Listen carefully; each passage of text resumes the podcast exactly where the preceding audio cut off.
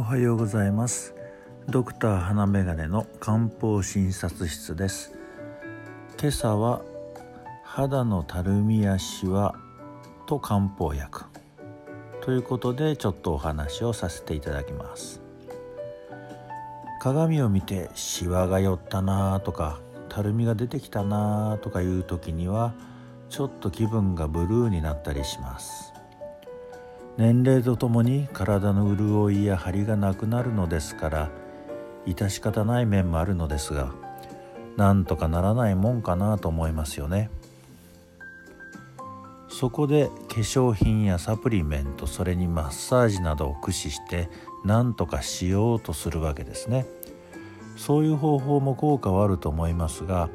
やはり体の中から多少なりとも生命力を復活させてあげるということができないかなと思います。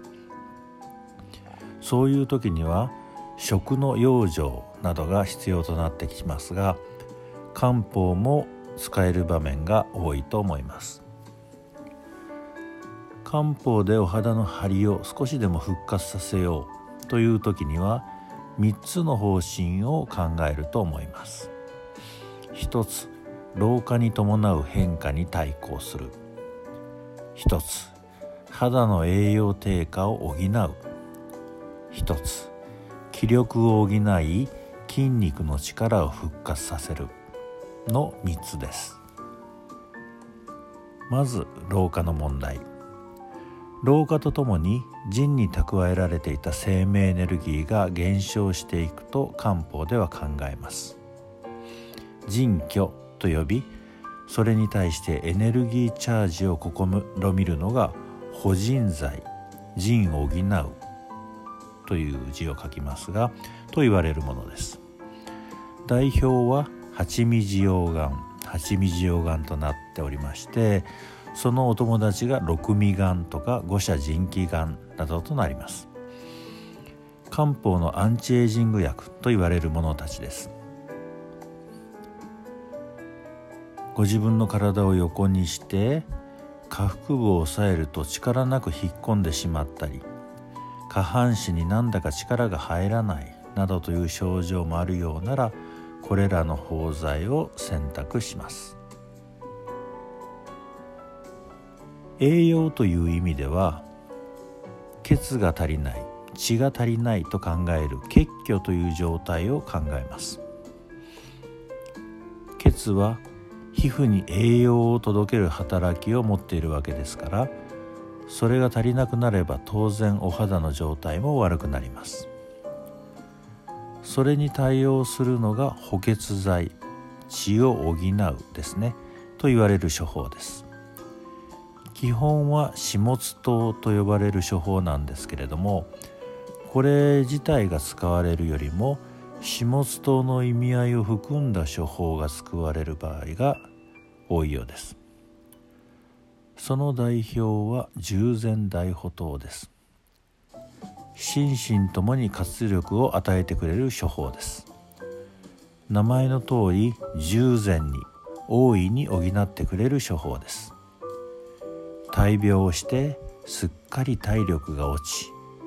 貧血傾向というような場合にも使います。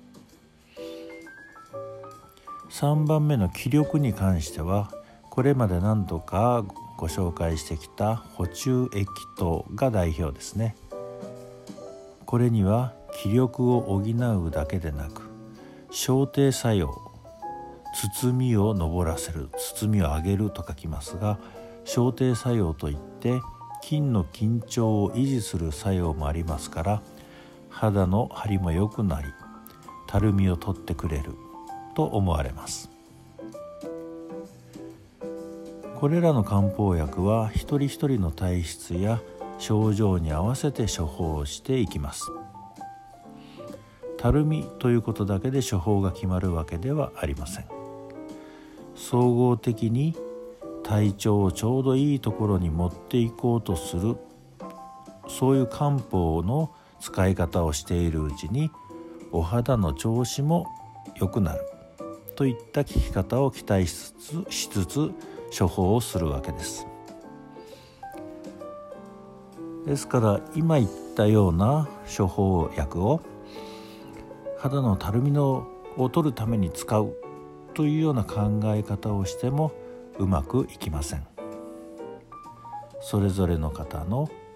体質体調症状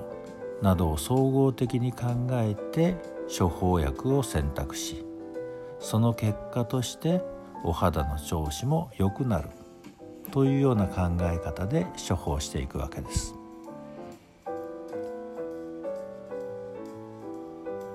さあ今日も一日良い日でありますようにではまた。